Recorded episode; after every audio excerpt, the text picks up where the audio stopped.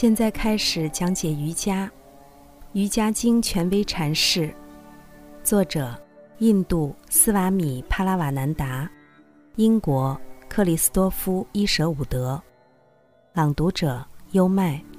第二章，瑜伽及其修行，第四十二节，由于满足，人得到最大欢乐。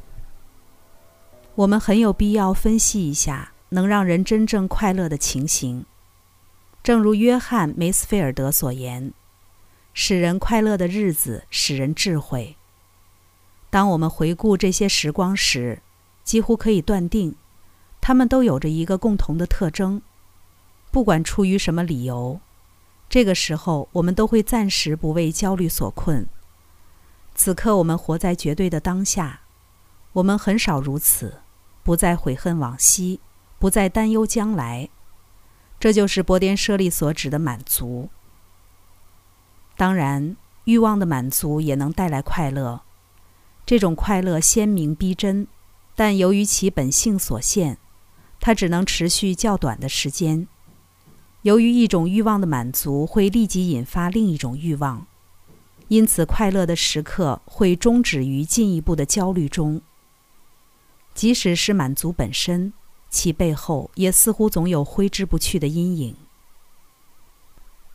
马塞尔·普鲁斯特，译者注，1871至1922年，法国作家，其《追忆似水年华》共七卷，是现代文学中的伟大作品。马塞尔·普鲁斯特在写到性爱时说：“它包含了一种持久的痛苦的紧张。”它可以被快乐所消除，但它在任何时候都会使人像先前未得到欲求之物一样，感到异常痛苦。这一真实的不快在你回忆的时候极为明显。如果你对比记忆，通常就会发现，那些欲望满足的时刻暗淡而混乱，而真正满足的瞬间，历经多年依然鲜活。从逻辑上讲，没有理由能解释为什么满足应该产生快乐。如果一个人从未体验过满足，他会很自然地猜想，缺乏欲望只会使人迟钝麻木、无喜无悲。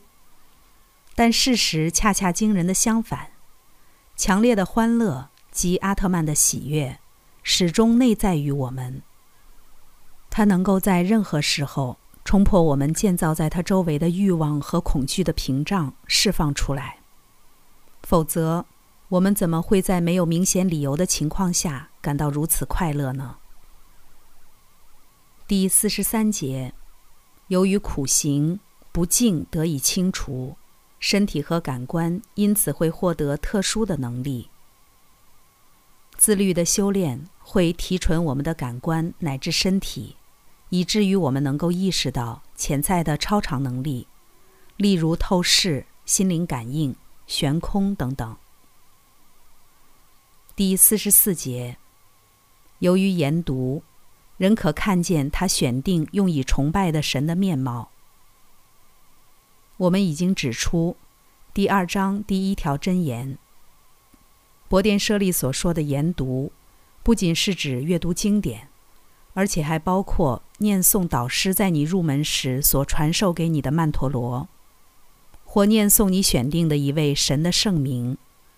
这就是博颠舍利在这里明确提出的念诵曼陀罗修习。刚才带来的是，现在开始讲解瑜伽，《瑜伽经》权威阐释，第二章，瑜伽及其修行，第四十二节到四十四节。由于满足，人得到最大快乐。瑜伽是一门亲政的学问，是引导人的心灵通向自由和平的学问。《瑜伽经》的原文只有几千言，但微言大义。二零二三新年伊始，希望通过这本《瑜伽经》的注释本，可以对你的生活提供一种全新的哲学理解以及有益的指导。跟着优麦，带你不走寻常路的看世界。